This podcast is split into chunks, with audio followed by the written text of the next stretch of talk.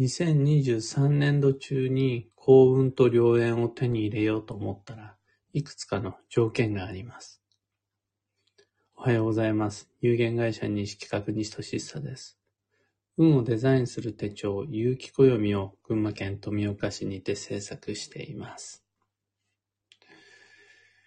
で、今日は配信1周年記念会というわけで、離れてはいますが、そことここで左右の乾杯をしてからお話を始めたいと思っています。どうぞよろしくお願いいたします。2022年3月12日の開始から毎朝欠かさず配信続けてくることができたのは聞いてくれる存在のおかげさまです。今日までお付き合いいただきありがとうございました。そして今日からもまた改めて新しい一年よろしくお願いいたします。それでは乾杯。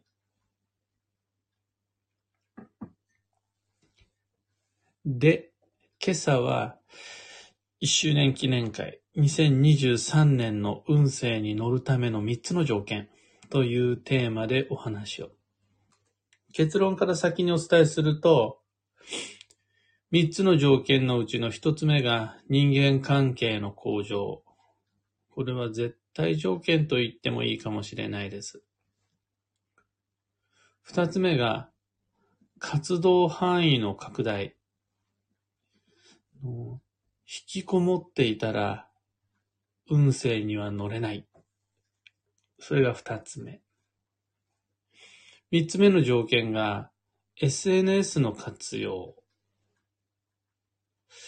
実際には SNS だけとは限らないんですが、SNS の活用はものすごく重要な条件に入ってきます。それぞれの詳細をもう少し説明すると、一つ目の人間関係の向上とは、縁が大切になる2023年度において、良好な家族との友人との夫婦と恋人との顧客との同僚との関係性はもちろん大切なんですが、ただただ単純に仲が良いのとはちょっと違います。仲が良いという状況は少しだけ不安点が残ってしまいます。ここでの2023年の条件となる人間関、良い人間関係とは細く長く、くっつきすぎないこと、慣れ合いすぎないこと、お互い寄りかかりすぎないこと、依存度を少し減らして、その代わり長いよ、長く良い関係を維持するための付き合い方が今年の縁のポイントです。毎日濃く深く付き合っているとどうしても人と人は揉めやすくなります。ずっとべったりしていると、お互い好調時はいいものの、どちらかの調子が崩れた時に縁のバランスが乱れてしまう恐れがあります。そんな時、今年の運の流れに乗ろうと思ったら、いろんな人と細いつながりでも良いから、それを長く続けられるように工夫する。これ、一つ目の条件になります。二つ目が、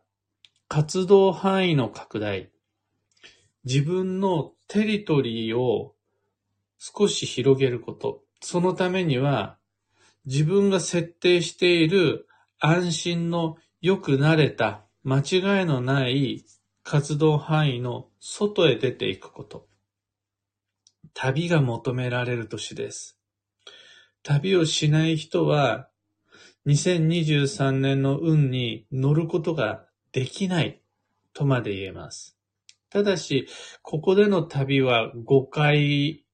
をしないように注意が必要で、一般的な観光の旅行とはちょっと違う。自分のテリトリーの外に出ることができれば、宿泊を伴うような長距離移動でなかったとしても、観光地を巡らなかったとしても、例えば、ご近所の散歩であったとしても旅は可能です。それはどんな旅かというと、知ってはいたけれど、入ったことのないお店に入ってみたら、それは旅です。とは、分かってはいたけれども、実際に使ったことがない道具を使えたら、それもまた旅になります。要するに、自分の狭い世界の内側に閉じこもらずに、のもう見えてるんだから。で、分かっているんだから、そこにもまで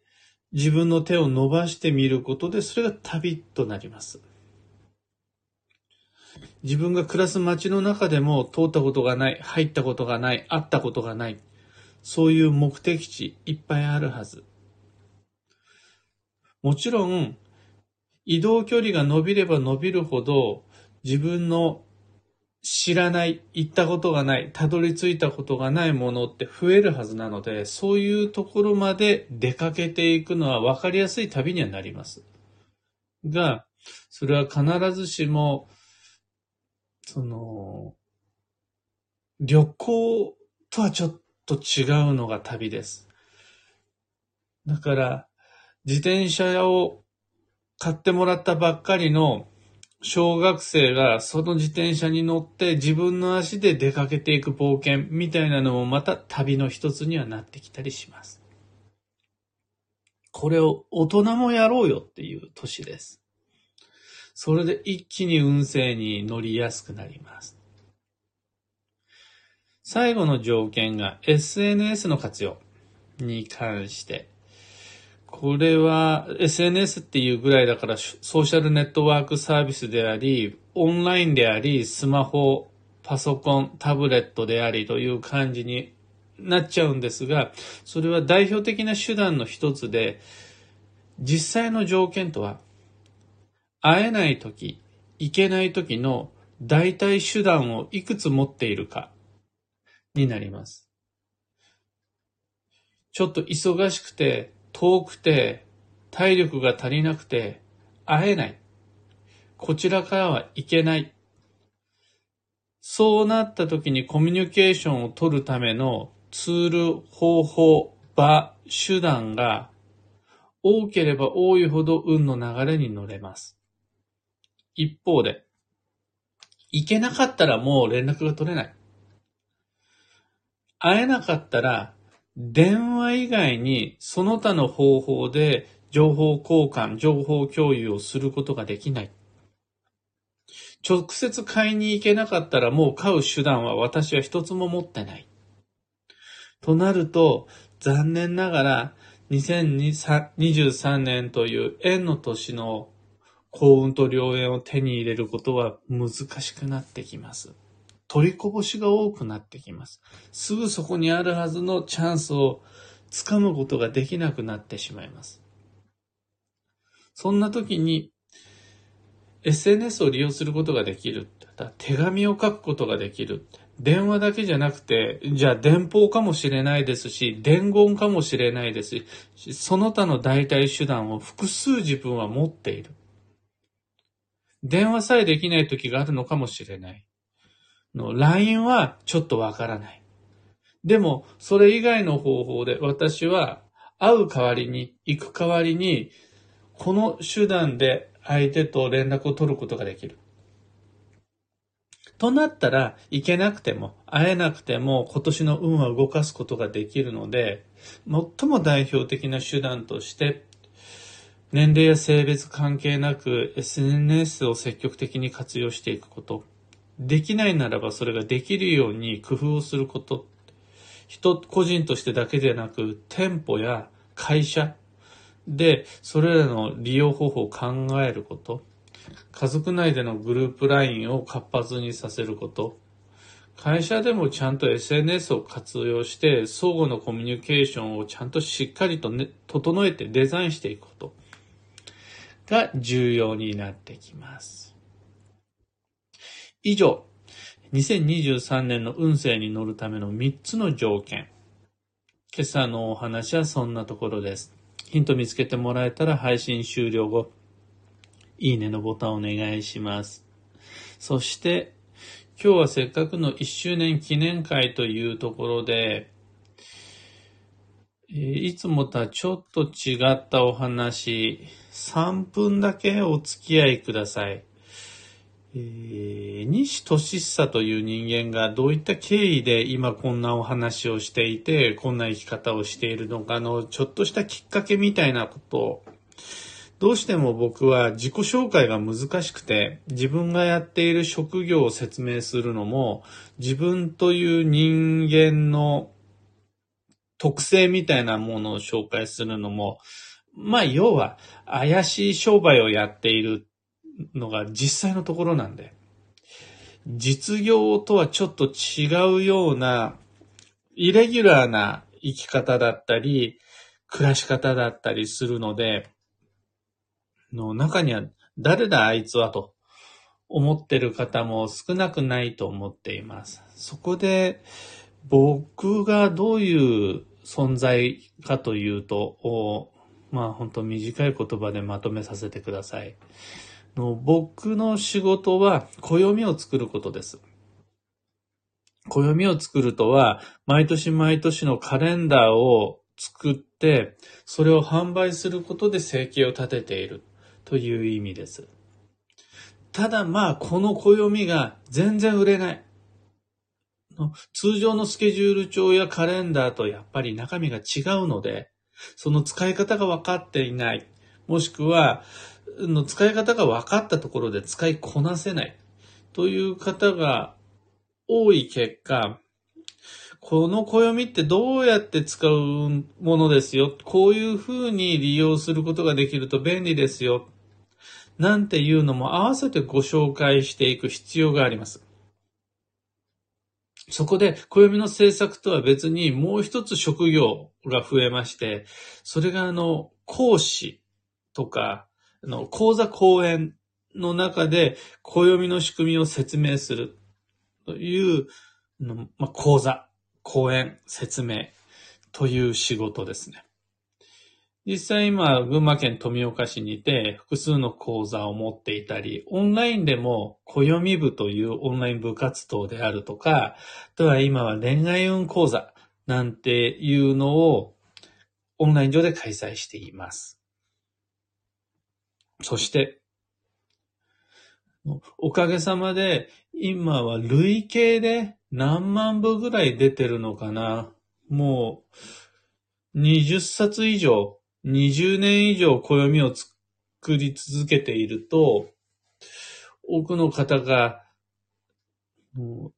上手に暦を使い始めてくださっていて、仕事で、交際の中で子育てにおいて暦を開いていただく機会が少しずつ増えています。1000人、2000人と増えています。そうなると今度は、本当にこの読み方でいいのかっていうのがみんな気になるわけです。それが自分にとっての大切な人生の節目であるほどに、本当にこの日から始めるんでいいのか。本当にこのタイミングで転職転居するのでいいのか。暦には確かに吉時期って書いてある、吉方位って書いてある。でも、これで本当に間違いなく決断実行選択して大丈夫なのか。不安になった時に、はい、大丈夫ですよ。いや、こういう風にできるともうちょっといいですよ。と、後押しする仕事も必要になってきまして。要するにこれが鑑定というやつです。転職しようと思ってる、転居しようと思っているという方からご依頼、ご連絡をいただいて、僕が代わりになって暦を読みます。というのも、あの、本業とは実際はちょっと離れているんですが、本業は僕はあの、暦を作ってそれを売る。使い方がわからなければその使い方の説明をする。が本業になりますが、本当にこれで大丈夫なのかに対しては、のその、ありがたく鑑定のご依頼も受けたまっています。じゃあ、どからそういう仕事をするようになったかも、ごしせっかくだからお話ししておきたい。自分の中でもあれ、どっからこういう人生になったかを今ちょっとまとめたくなりましたので、もう3分だけお付き合いください。僕はそもそもそういった仕事をやるつもり全然なくて、音楽で食べていくか、もしくは飲食の方、飲食の世界でやっていきたいなと思っていたんで、こんな人生になるとは夢にも思わなかったです。あの、思い返してみると、じゃあ、いつから僕のライフプランが崩れてきたのかというと、もう群馬県富岡市から東京に出て、で、東京では6年間ぐらい自由に過ごしていたのかな。で、音楽もダメになって、飲食でも居場所がなくなって、群馬県に帰ってきたんですが、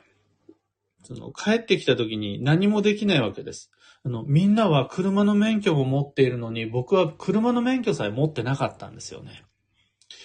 で、できることと言ったら、その当時少しずつインターネットが流行り始めていたので、じゃあパソコンを夜な夜ないじって、その当時はね、朝の、朝とは言わないな、深夜の2時ぐらいからごそごそと起き出して、で、ネットを見ながら、飽きたらタイピングオアデッドっていうタイピングゲームがあったんですけど、それを朝の5時55分ぐらいまで続けるっていう、まあ、要は目覚ましテレビの時間までずっとタイピングゲームを続けて、で、の目覚ましテレビを見終わったら寝る。で、また夜中になったらごそごそ起き出してという、典型的なニート生活を続けていたんです。そしたらめっちゃタイピングが速くなりまして、もう、多分ね、そんな生活を半年ぐらい続けたんですよ。パパとママからお小遣いをもらいながら、東京から負け戻ってきた25歳の息子が、夜な夜なずっとパソコンに向かってタイピングゲームをしている。で、周りはもうずっと東京でしか生活してなかったので、友人もいないですし、車の免許も持っていないですし、ずっとタイピングゲームをしていて、タイピングの達人になったら、さていよいよなんかしなくちゃなってなった時に、最初に取り掛かったのが、西企画にあるオフ、オフライン、あの、アナログの資料、西金屋が書いたテキストとして使ってるものであるとか、そのための資料となってる古臭い昔の運の教科書とかがあったんで、これ全部デジタル化しよう。それで、いつ今までよりもちょっと多めのお小遣いをもらおうっていう話になったんです。おかげさまでパソコンはあって自分がタイピングができるから、ワードに西企画にある運の資料を片っ端からブワーって打ち始めたんですよね。の今考えると、それが自分にとっての勉強だった気がします。いろんな資料をタイピングしていくことで、の覚えたりとか、昔の人は変なことばっかり言ってるなっていう反発心が芽生えたりであるとか、ああ、昔からパパとママが言ってたことはこういうことなのかみたいなのが知識がつながってきまして、そしたらですね、せっかくテキスト化、デジタル化されたこの資料を一冊にまとめて新しい教科書を作りましょうって話になったんですよ。それが、あの、まあ、基本の気学という西企画で最初にしっかりと製本した教科書になるんですけど。これがですね、僕の今の仕事の原点であり、転機みたいなものです。とにかく何もやることがなかったから、タイピングゲームでブラインドタッチを覚えた。ブラインドタッチを覚えてできることは何かってなったら、テキスト作り、教科書作りしかなかった。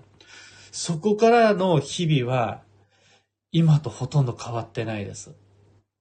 あえて言うならば、夜型の生活から朝型の生活、明るい時間に働いて夜は眠るようになったぐらいで、相変わらずパソコンの前で日々いろいろな文字を、のなんだ、データ化されていないテキストを言語化、テキスト化しながら日々生活しています。その中でいつの間にか、ブログを書くようになったり、ツイッターで発信するようになったり、暦を作るようになったりして今に至ります。というわけで、もう結論は何を言いたかった、言いたかったかというと、人って人生読めないな、と思いまして。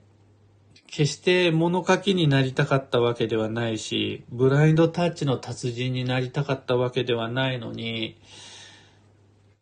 まあ、ニートから、まあ、ニートというか、あの時代は本当に落ちていて、世界の片っ端から否定して回るような25、6歳だった頃から、こんな風に365日毎朝起きて、ラジオの配信ができるようになるなんて、誰にもわからなかった、神様にしかわからなかったことだと思うので、皆々様、天気って何がそれになるかわからないし、面白いなって思います。さて、今日という一日は、2023年3月の12日日曜日。いきなり暦の話にぐいっと戻します。3月は本年度最初の繁忙期で、4月4日まで毎日忙しく過ごすことで運が動きます。また、予定をこなす過程ではいろいろなことがバタバタ起こって、それでまた運が動きます。まだまだ効果測定には早いので、起こる出来事の良し悪しに一喜一憂する必要なしです。バタバタできたら、それで OK。今自分バタバタしてるなぁと思えたら大成功です。悩みながらも、迷いながらも、前を目指して参りましょう。幸運のレシピは柑橘類。旬のデコポンや清見オレンジもいいんですが、そこまで旬を意識しなくても、レモンとか、ライムとか、絞ったり、ジュースにしたり、お酒に入れたりなんかも吉です。今日のキーワードは表現。わかるように表す。言語化することで相手に伝わるだけでなく自分でも理解が進む。声に出すことで他人に気づいてもらえるだけではなくて自分でも思わぬ発見に恵まれる。それが表現というやつです。伝わるかどうかのジャッジをする前に伝えようとしているかどうかの姿勢を求められる日です。以上、迷った時の目安としてご参考までに。それでは今日もできることをできるだけ。また、今日からも改めて新しい一年できることをできるだけ。ぜひともお付き合いください。お届けしたのは西企画、西俊久でした。いってらっしゃい。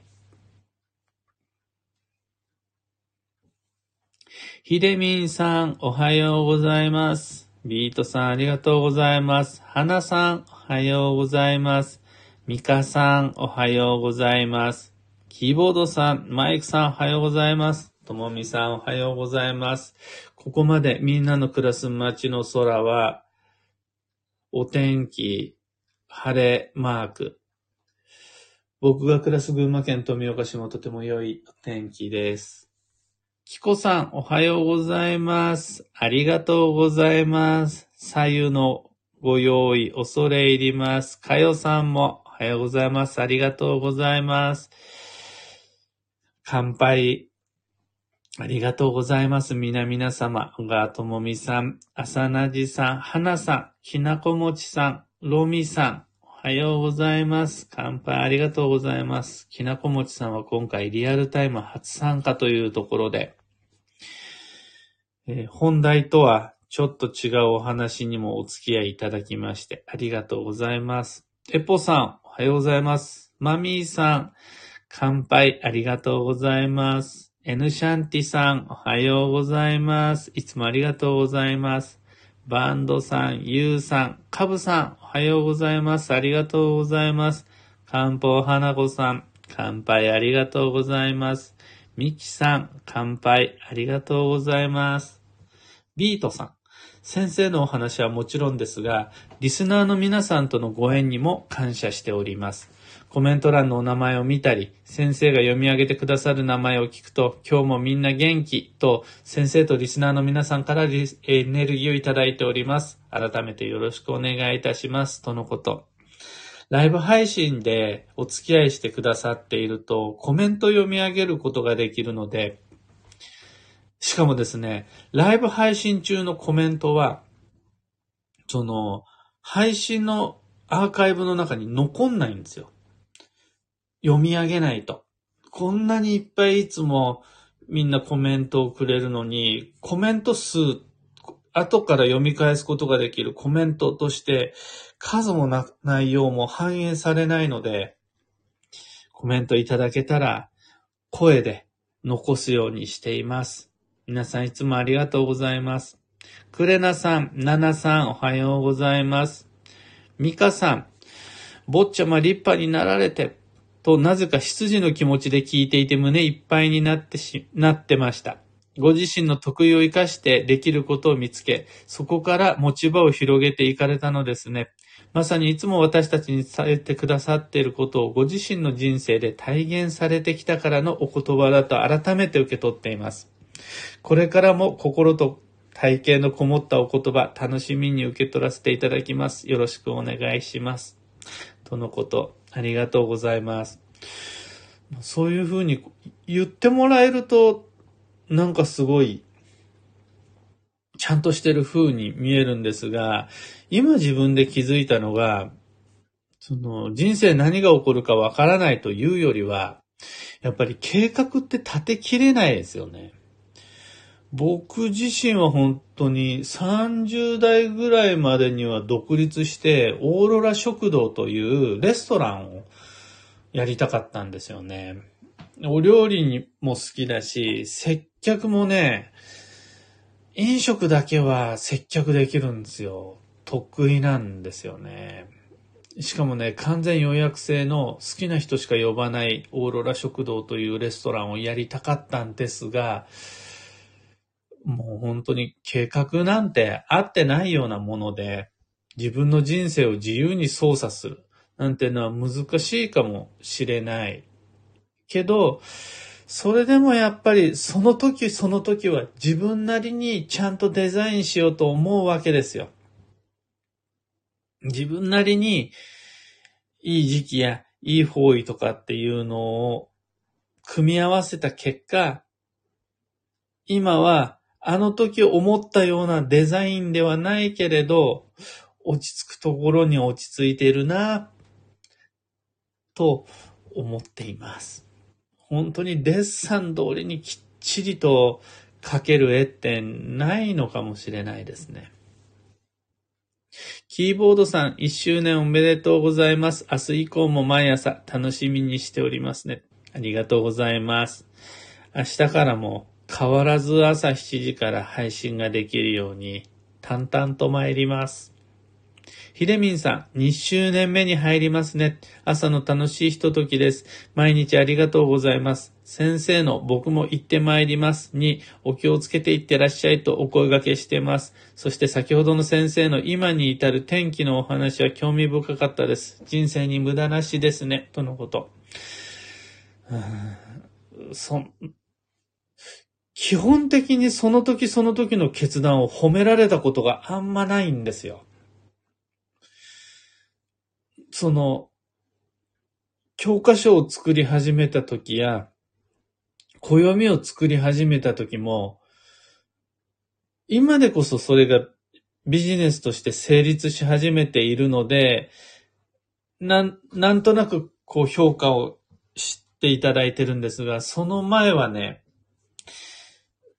めっちゃ褒められて始めたことが一つもなくて、その、自分の人生の選択を褒められたことがあんまりないんですよね。すぐね、逆へ逆へ行こうとするんです。もっとこうしたら楽なのに、もっとこれしてほしいのにって言われると、それを選ばない自分がいて、だから、両親はもちろんのこと、周りで見ている人にはご迷惑をかけてばかりです。こうしてくれたらもっと楽なのにっていうことを、一度も聞けなかった人生なんですよね。とはいえ、続けていると、あの、ラジオもそうなんですよね。うんと、やればいいのに、やればいいのにってずっとアドバイスをもらってでもなって言われてできなくて、でもやっってみても最初の頃は当然聞いてくれる人なんかいないので、褒められもせず。でも一周年経つと、こんなにいっぱいコメントをいただけて、やっぱり褒めてもらえるからやるとか、褒められることだけをやるっていうのはまたちょっと違うのかもしれないですね。自分の生き方、めんどくさいけど悪くないのかもしれません。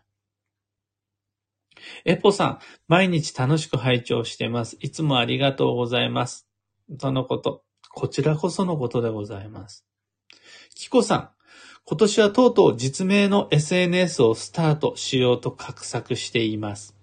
この配信を聞いて決意しました。いつも背中を押していただきありがとうございます。あと、ジュニア先生のヒストリー、とても興味深かったです。人生そのものができることを続けてきたから今があるんですね。今後はより一層お話が身近に感じられそうです。ありがとうございます。も、もちろん、できることをできるだけは、決して嘘じゃないのことなんですけども、僕はどちらかといえば、できないことはやらないみたいな、そっちの方が強いんです。みんなが当たり前にやっていること、みんなが普通にできていることができない人生で、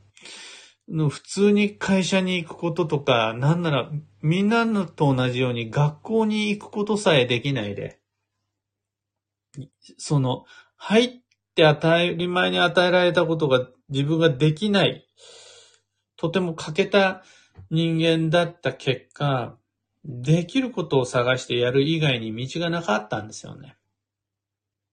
僕はそれは、あの、できないことの方が多かったっていう。みんなはやってたから、本当に、ああ、みんなはやってんのになーって思いながらみんなと違うことばっかりしてた。